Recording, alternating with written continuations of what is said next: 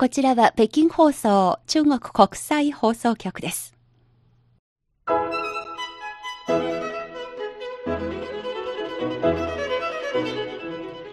皆さんこんばんは。ハイウェイ北京中国情報ラジオ。今週は各種様々な分野で活躍されている方たちにじっくりとお話を伺うコーナー CRI インタビューです。ご案内の王正円です。本日この北京放送のスタジオには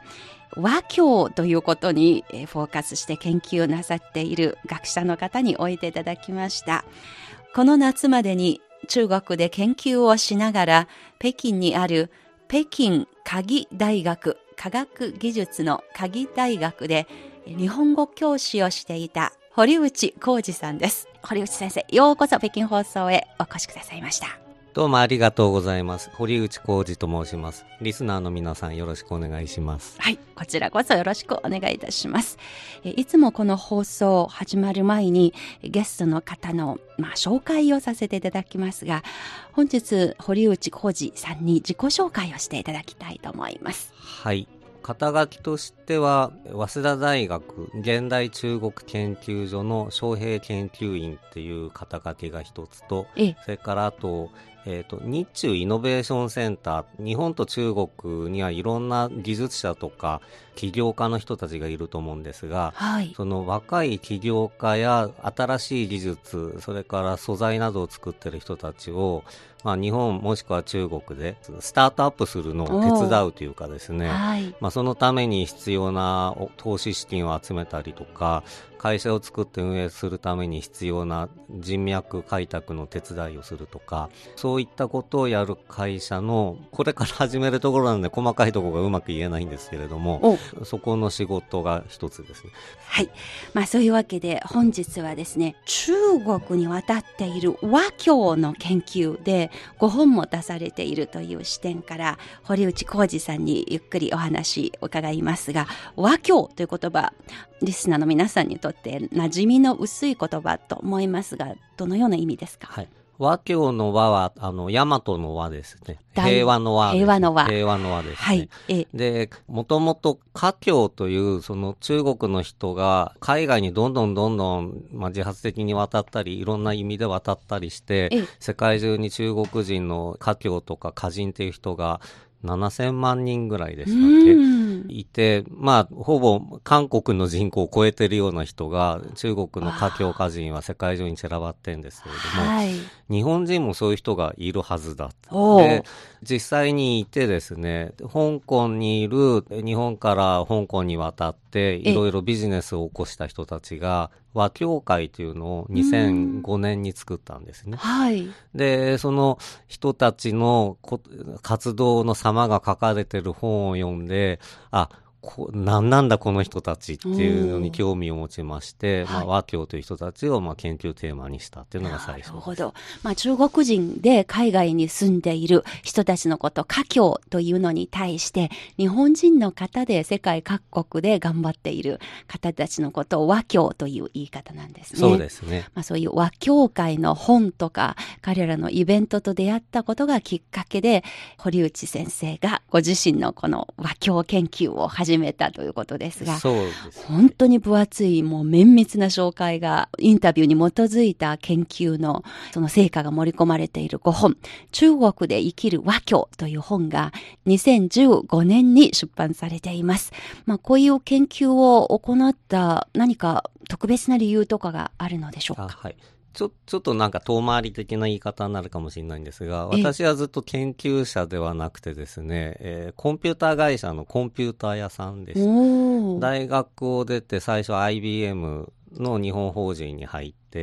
でそれから、えー、っとセコムという会社の会長室でいろんな事業の立ち上げだから社内起業家っていうのをやって会社の立ち上げとかやってで,、でその後にまたちょっと転職をして、はい、米国系のサンマイクロシステムズって今のインターネットの、えー、いろんな要素技術を持っている会社に入って、で最後また NTT ってところに入ってから、まあ、45歳の時に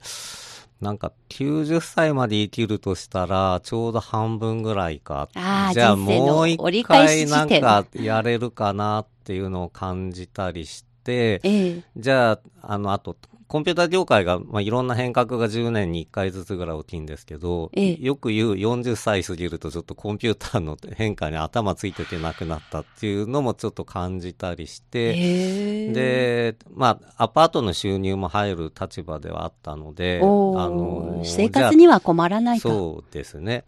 で、あの、アメリカの会社とかに勤めてると、マスター取ったり、ドクター取ってる人が結構多い。日本人は少ないんですけども、えー、米国系 IT 企業に勤めてると、仕事仲間は結構マスター取ってる、ドクター取ってるっていうのが多くて、やっぱなんかそのマスターとかドクターって言葉に憧れて、45歳の時に大学院行きたい。それで、まあ、あの、早稲田大学の大学院の方を受験するときに、ええ。えー、と、なんか研究テーマを見つけなきゃいけない。ええ、で最初は MBA の、まあ、経営管理だとか生産管理だとか人事管理だとか、ええ、オフショアリング、海外で生産をすることとか、IBM とか、まあそういうコンピューター会社にいたから、結構いろんなことは実務でやってたわけですなるほど。実感がありますね。で、それをやろうと思ってたんですけど、それがちょうど2008年の頃で、まあ、リーマンショックが起こったり、ね、ありました。北京オリンピックの直後でした。それから IT バブルの崩壊っていうのがその前2005年ぐらいにあって、はい、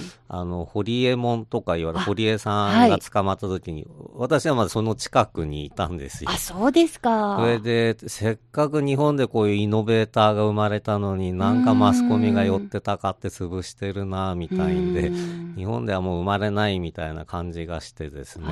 で、アメリカもそんな感じで、あのー、な、なんかもう日本とアメリカ、ずっと米国、アメリカ系企業にいたから、アメリカばっか向いてて、アメリカで生まれたものを日本に持ってくる。それをやってきてたんですけど、なんかアメリカも日本もおかしいなと思って、MBA 行って、じゃあアメリカの経営管理学を学んで、なんかそれが意味あるか。おお、そこでまた疑問。IBM にいたから、えー、その入社の時の新入社員研修が1年半もあってですね。イギリスで MBA 取ると1年で終わっちゃうわけですよ。そうですね。ってことは私は多分それ以上のことを実務でやってる。それで、なんか、どうしようかなと思って、まあ、東京新宿の紀ノ国屋だったかどうかの本屋の経営管理の、はい、まあ、本棚のとこ行ったら、真っ赤っかな本で、和教って2文字書いてあるおなんだろうな。なんだこの和教って字はって初めて見た。あ、その時にですか？えで、まあ、馴染みはなかったんですけど、まあ、ちょっと読んでみたら、家教をもじって和教って書いてあってですね。えで、そこに15人のその、1970年代に生まれた若い、私から見ると若い人たち。あ、私1960年代前半に生まれてまして、え10歳年下ぐらいの人たちが、あの、学校、日本で大学出て何年か日本で働いて、会社を辞めて中国に入り込んで、そこで会社を起こしている。で、中国人を雇って、ええ、例えば、あのシュークリーム屋さんの話で言うと、26歳ぐらいの人が、えっ、ー、と、2、3年間、小さな貿易会社で働いてた。えで、たまたま上海に出張できてて、はい、うわー、シュークリーム食べたいと思ったら、当時2001年ぐらいの上海だと、少なかったと思います。なんか冷蔵庫がまだ普及していない。それはないと思いますが、ただシュークリームは私は98年に初めて日本に行った時に初めて食べて美味しいと思いました。はいはい、初めてでなんかそのシュークリームが食べたいと思って探し回ったらしいけど、ない。それで、シュークリーム屋ここでやるんだって言って、大阪に戻って会社辞めて、えー、パン屋さんで半年修行して、だから素人なわけですよ、おそらくは。なるほど。で、その素人だった人が、その、半年の修行の後、上海にまた戻って店を？でも、上海に縁があったわけじゃないんですよ、その人。えー、ただ、たまたま、その、出張で上海に行って、で、なんか美味しいもん食べたい、シュークリームがなぜか食べたいと思ったら、探してもシュークリームなんかないし、まあ、仕事仲間の中国人にも多分聞いたんでしょうね、えー、どうしたらそんなもんはないとか。じゃあないなら私から作りましょうと。そうです。そういう発想ですね、はい、それで2001年に最初の店舗を、まあ、持ってる少ないお金で店舗借りて、で中古の機械を買ってきて最初は細々とやったんだけどもう翌日なのか数日後には行列ができている で、それがもう上海の、まあ、紙媒体なんかで、まあ、話題になってしまって、えー、で、2年後には高級デパート5カ所に、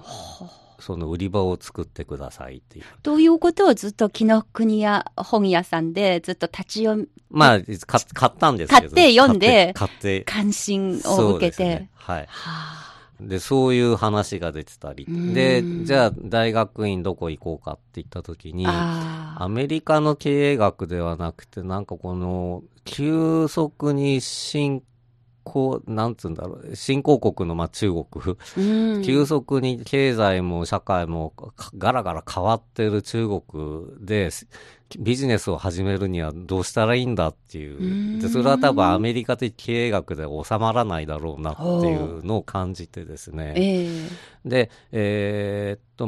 まあ、社会学的なアプローチに興味があったので、で、とにかくインタビューして、インタビューした中で彼らが成功する共通点とか、はい、彼らが苦労した共通点を探そうと思って、それをテーマに早稲田大学の大学院に入ったってことですね。でも思い切って仕事は辞めたんですね。そうですね。45歳からある意味自己探しの旅を始めた、ね、私も自発的に辞めて あともう一つが、実は私のおじいちゃんが和教だったんですよね。あのー、まあ、おじいちゃんは明治時代に生まれたんですけども、明治の明治の1883年だから、今から言うともう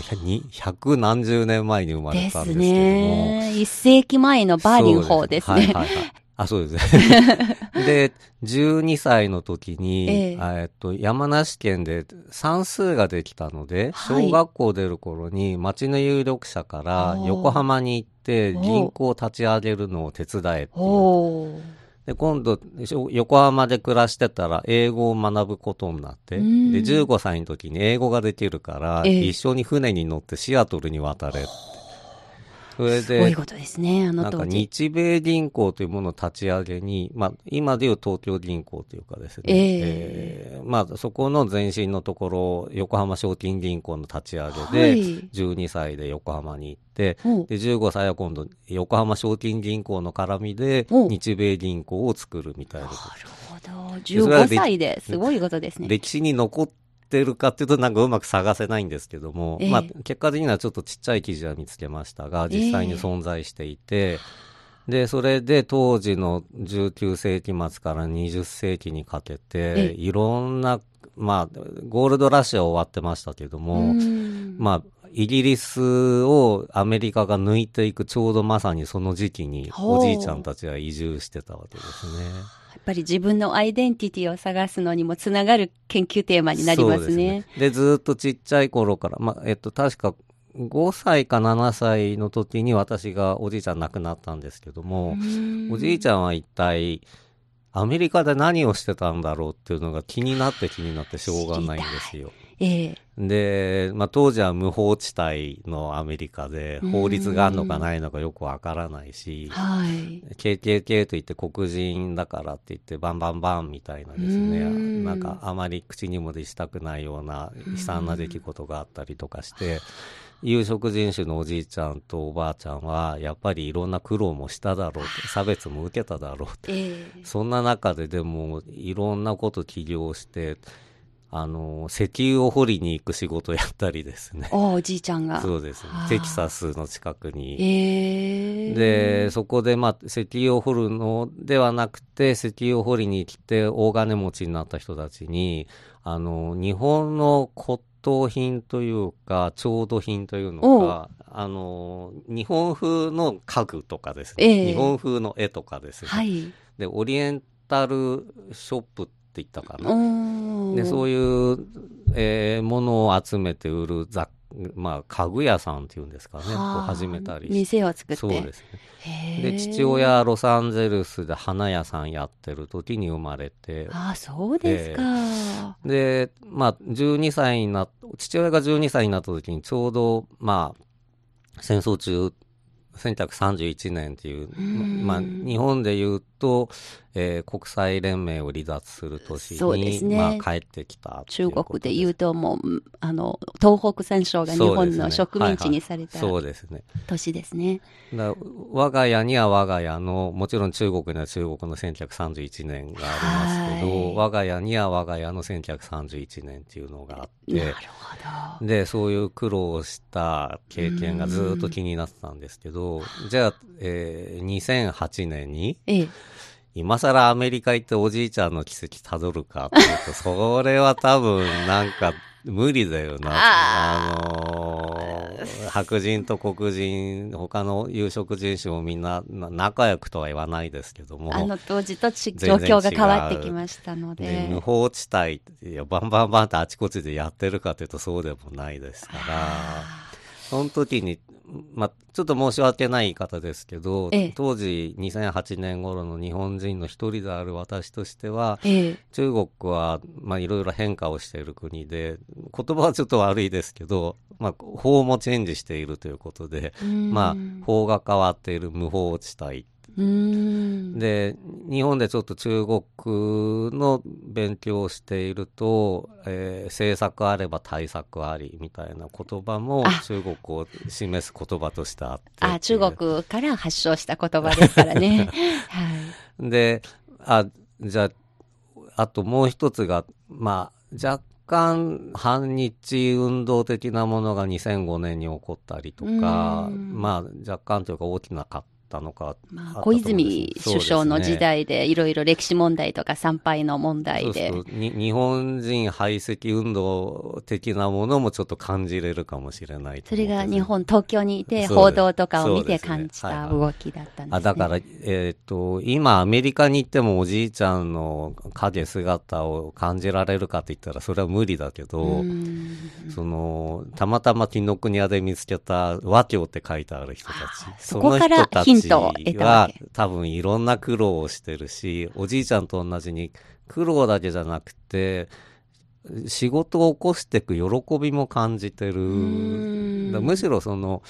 よろ、なんつうの、起業する人たちの喜びを捉えたくて、まあその人たちにとにかく会ってみたい。なるほど。えー、まあ、本当にいろんな堀内浩二さんという方が45歳になって自分のがどうやって生まれて今の自分があるのか、もうおじいちゃんの代に遡って、えー自分の人生とは何なのかというのをもっと客観的に見てみようと。それが全ての出発点で、それいろいろ近づける方法は何なのかって探っているときに、たまたま本屋さんで見つかったのは、は、見つかったのが和教というタイトルの本。そでそこがその全ての研究の始まりの第一歩だったわけですね。はい、支払いインタビュー、本日は和教にフォーカスということで、えー、堀内浩二さんの研究内容をめぐってお話を伺っています。聞き手は私、大正円です。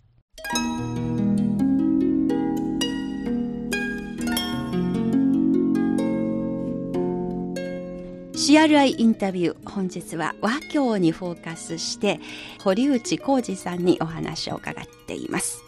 さてここまではなぜこの和教にフォーカスしたのかをめぐりましていろいろ紹介していただきました。さて翻って今度はもうもうちょっと客観的に見ますと中国における、まあ、日本人の定住者という視点で言いますと、それはどういったような様子になっていますか？その研究を始めたのが2000、実際に。2008年、年2009年からですね。えー、えー、で、2009年に初めて香港に行って、はい、和協会の会合に参加しました。で、経営者もいっぱい多いんですけども、深センで現地採用といって、日本の若い20歳代、まあ、30歳代前半の人が、日本の会社辞めて語学学校中国で入って、その後、深センの日本企業ですね。で、中国語ができるんで、工場の生産管理の管理者の仕事とか、ええ、営業の仕事とか、あとホームの仕事とかやってる人たちがいたんですよ。ええ、で、その人たちが、その香港和協会で経営者になった人たちの話をすごい熱心に1時間メモを取りまくって、なるほど、みたいなで、質問の時間も日本人ってあんまり日本の大学でも質問しないじゃないですか。それがその場ではこう、私はこうしたいんですけど、どうしたらいいですか？とか。あまあ、日本国内にいて感じてる日本人の普通のスタイルと違った雰囲気。全然違う。すごい活気があったんですね。圧倒されたんですね。そうです。で、ちょうど2008年ってリーマンショックというものがあって、その私東京の人間なんですけども、はい、派遣難民テント村っていうのができたんですよ。はい、それは何かというと、日本の就業人口の中で非正規社員、正社員じゃない人を年間契約とかって人が全体の4割から近くまでいる。で、その人たちが契約は普通更新されていくのに、ええ、あの、リーマンショックで景気悪くなったら、契約の途中で契約切られて、で、もう家賃も払えない。で、その人たちが、国会議事堂まで歩いて10分程度の日比谷公園にわーっと集まってきて、ボランティアの人が日比谷公園にテントを張りまくって、で、何が起こってんだって。で、私はもうずっと高度成長期の日本しか見てないんで、貧しかった頃の日本っていうのは話にしか聞いたことないんです。で、目の前でそれを見たのと、あと、新宿を中心に、まあ、生活、活動をしていたんで、新宿の街っていうのは世界で、まあ、有数の国際的な街というか、大きな街じゃないですか。えー普通はみんなそこで楽しんでる人が歩いてるのに、ええ、もしくは仕事で活気づいてる。忙しい方たちが多いんですもんね。その派遣難民テント村の頃は、要は新宿の街の中歩いてる多分半分ぐらいがその非正社員の人が歩いてて、みんなうつむいてたんですね。あ、そうですか。それが香港深センの和協会の会合行って、20歳代、30歳代の日本人が、なんか目をギラギラ輝かせながら、起業して成功した先輩たちに聞くっていう、それを目の当たりにしたっていうのが、なるほど。まあ、一つの経験ですね。ああ、随分もうコントラストが激しいので、印象に残ったわけですね。それで、だんだんと中国っていうのはどういう国か調べると、おぼろげながら思ってた13億人の人口っていうのが、なんとなく 巨大なものだって見えてきたんですよね。で、13億人の中にあって、まあ、いろんな階層がいて、で、沿海部の方と内陸部では全然違うとかも分かって地域の格差。そうですね。えーで、そこに生産をするために低廉価な労働力、まあ安い労働力ですね、えー、を求めに日本企業の人も来ているし、はい、だから13億人のうちにちょうどバーリン4が小皇帝、小さな皇帝と。一人っ子世代がメインで80年代生まれのバーリン4世代ですね。で、それが2000年ぐらいになる2000年というか、まあ、とにかく3つ、6個のポケットを持ってる。お父さん、お母さん、で、おじいちゃん、おばあちゃんが4人。両方のですね。えー、で、そこにおじさんかおばさん入ると7個のポケットがあって、その7個のポケットから欲しいものが全部買える。はい。で、上海の街とか歩いてると、本当に小さい乳母車を押してる人たちが、あれを買って、これを買って、みたいな。うわーすごいなーって、私がだ、日本で見た1970年代のニューファミリーっていう、ちょうど日本もその頃に、まあ、GDP ナンバー2、ドイツを抜いて GDP ナンバー2になって、ええ、で、経済的に豊かになって、で、そういう時代のところを見てて、なんか、まあ、中国っていうのは、そういうパーリン4っていう人がいて、で、小皇帝って人がいて、は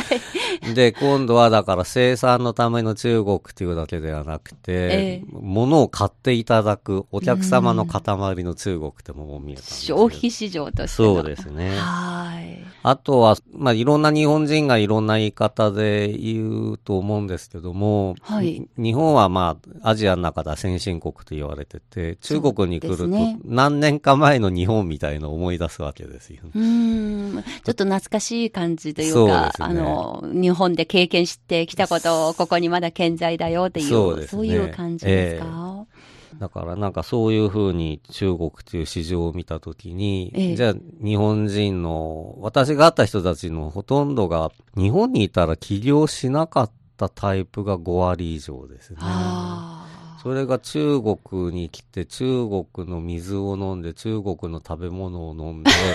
中国人の友達に語学学校、大学に行ってる間に会っていくうちに、えーなんか起業しようかな、みたいな感じになってんのかなっていう。やっぱり環境の変化によって人間が変わったことを、そういう実際に触れ合うことによって実感、そうですね。確かめることができたわけですね。私がやってた質問がですね、はい、まず、なぜ日本を飛び去ったのか、飛び出したのかっていう。えー、で、それはなんか、いや、飛び出してない。私は日本人ですって大体答えるんですけども。はい、じゃあなぜ中国に入ったかって理由ですね。で、そこでなぜ中国に居づいたか。それからなぜ異国の中国で会社を起こすに至ったのか。まあ、それをライフストーリー調査法という、まあ、学術的な研究方法で、まあ、150人近くにインタビューして。150人近く、何年かけてインタビューしましたか？えっ、と、2009年から2013年の間ですね。3年余り、4年近く。で、ね、割と結構楽にまあ、150人近くとは会えたんですよ。というのが、和協会の会合に行くと、ええ、もう500人ぐらい名刺が集まってまして。ああ、連絡を取れば。そうですね。で、和協会の会合が2泊3日ぐらいでや、毎年やってるので、え、そこでちょっとお話をして名刺交換して、はあ、今度ちょっとお話を聞きに行きたいんですけど、みたいなことをやってると、まあ、150人近くは結構簡単にインタビューできたっていう。その香港で参加した和協会のメンバーは、香港が拠点の方が多いわけですか？そうですね。で、その後に、えっと、私、2009年に、福旦大学の大学院に、早稲田大学の交換留学で半年行って、えー、で、その間にちょうど上海にも和協会を作ろうで、私はその上海和協会の準備委員会理事みたいなことをやってたので。香港の動きを受けて上海で。にもできたんです。ああ、そうなんですか。で、並行して北京にも北京和協会っていうのができたんですけど、えー、同じような時期ですか？で、和協会理事をやってるから、当然、その、上海に住んでいる日本人に、今度こういうものできますから、まずはキックオフ立ち上げ式に来てください。ええ。で、っていう、なんつうんだろう、そういう役をやってるから、だからア、アポイントを取るのは実はそんな苦労してないんです。なるほど。しかし相当エネルギーが必要ですね。だからそれをやったって行為そのものが、新宿の街でそんなことをやるタイプの人間では私はなかったんで、んある意味中国が私に活気を与えてくれたのかもしれないですね。あ、堀内先生はまた自分自身にもこれが当てはまることで。かもしれないですね。中国が私に元気をくれましたっていう。ぱりそういう形で新しい自分にも出会えた、そういうことでもありますね。その2009年から13年頃までに、当時は大体どのぐらいの規模で、その先生の対象者、研究対象になっている日本人が中国にいたのですか？全体的に。えー、っと、日本、とか外務省の発表ですと、まあ、いろんな意味で、まあ、日本出国して中国にいる人っていうのが合計15万人っていう言い方をしてましたね。えー、15万人。はい。いる時代に、その15万人はそれぞれどういった目的でやってきて何をしているのかが、当時一生懸命ひたすら150人のライフヒストリーを一生懸命聞いてインタビューをしていたのですね。あと15万人には駐在さんっていう会社の駐在さんと駐在さんの家族っていうのと、はい、あと留学生、ええ、それから、まあ、私が対象としている自発的に生きている人っていうのがあるので、まあ、実際はどっちが多いのかというと多分駐在さんとその家族の方が多いかもしれないですね。何か何年ぐらい生活すれば研究対象にするとかその辺はどう考えていました一番最初は分かんないから闇雲に70歳のおじいさんからまあ20歳代まで聞いてたんですね。ええ、でただどこかに線があるのを感じたんですよ。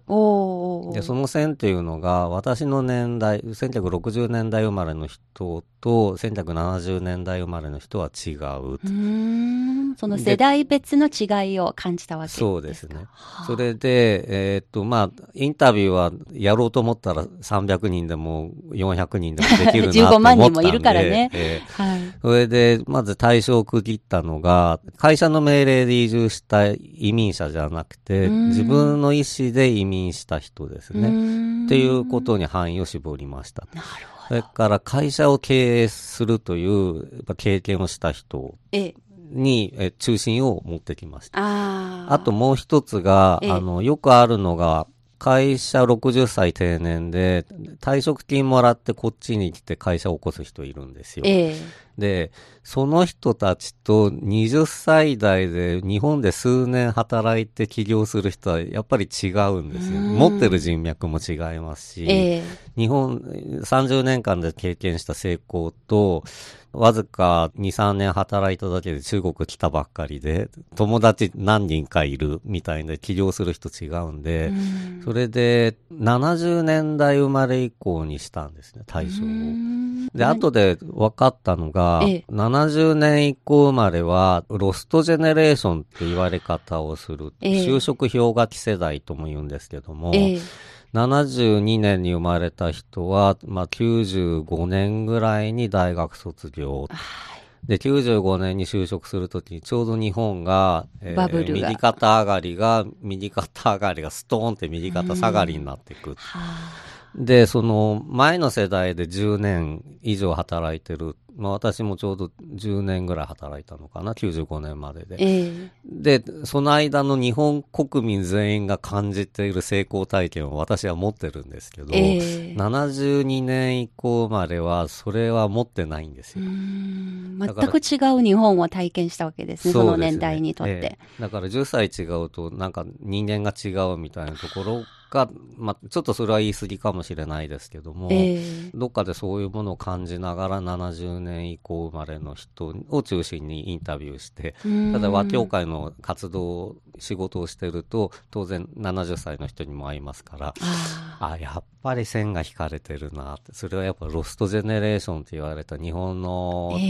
経済の大きな変化、えー、そこの点で線を引っ張ったっていうのが、まあ、ある意味で、まあ、特徴ではあるし、そこに着目したのは、まあ、朝日新聞、NHK、毎日新聞、えー、いろんなところが私が修士論文を書いて、上海にいる日本人記者とかが、ええ、ちょうど和協会の人間インタビューし始めたら、え、面白いと思ってですね、はい、で、あなた方みたいな人もっと取材したいんだけどっていう話したら、あ、東京の早稲田大学今戻ってますけど、100人以上会ってる人がいるから、彼に聞くといいですよ、つって。アドバイスができるんですね。で、朝日新聞の記者に、その修士論文を送ったら、2010年の9月の10日ぐらいから1週間続けて、交流時代、竜に向かう時代、時代交流時代ですね、ええ、和教になるっていう特集記事が朝日新聞の一面の右端にドーンってなった。それが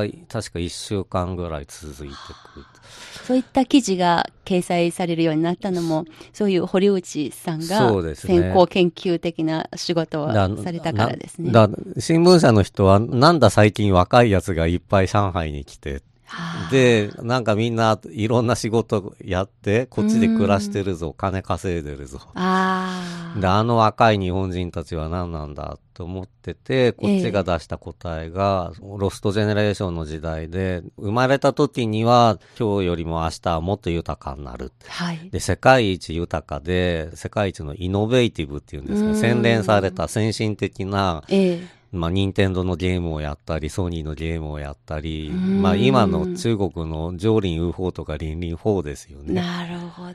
で、世界一最先端なものに囲まれた豊かな生活をしている、その階層世代が、えー、まあ、95年で急に変わった頃にちょうど就職時期を迎えた。でも、右肩上がりで、右肩下がり何年か勤めてると嫌で、その中のある割合が、発展途上国というか、まあ、新興国の中国に移動した。移動してみたら右肩上がりの社会だった。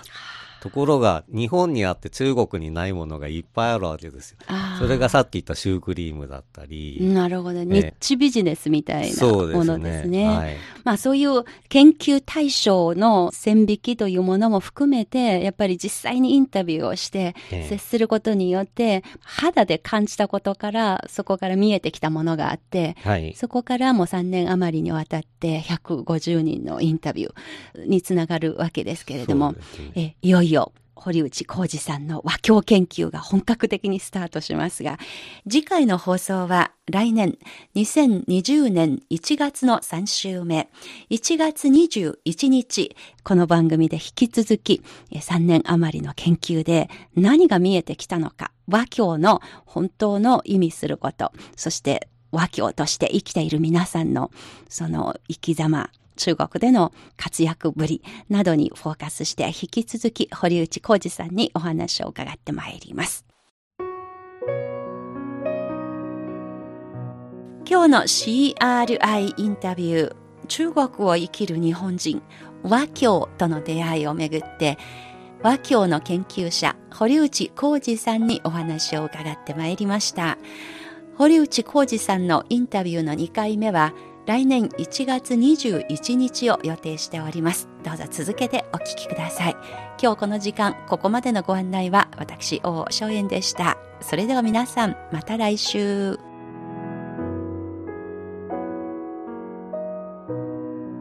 お聞きの放送は北京放送中国国際放送局です。この放送をお聞きになってのご意見やご感想をぜひお聞かせください。メールアドレスは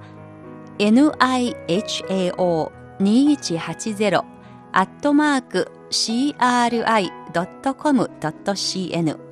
nihao2180 ニーハオ2180アットマーク cri.com.cn です。お手紙は郵便番号10040中国北京市設計残路高16号中国国際放送局日本語部、あるいは郵便番号152-8691東京都目黒郵便局支所箱78号東京都目黒郵便局支所箱78号中国国際放送局東京支局までにお願いいたします。皆さんからのメールやお便りをお待ちしております。こちらは北京放送中国国際放送局です。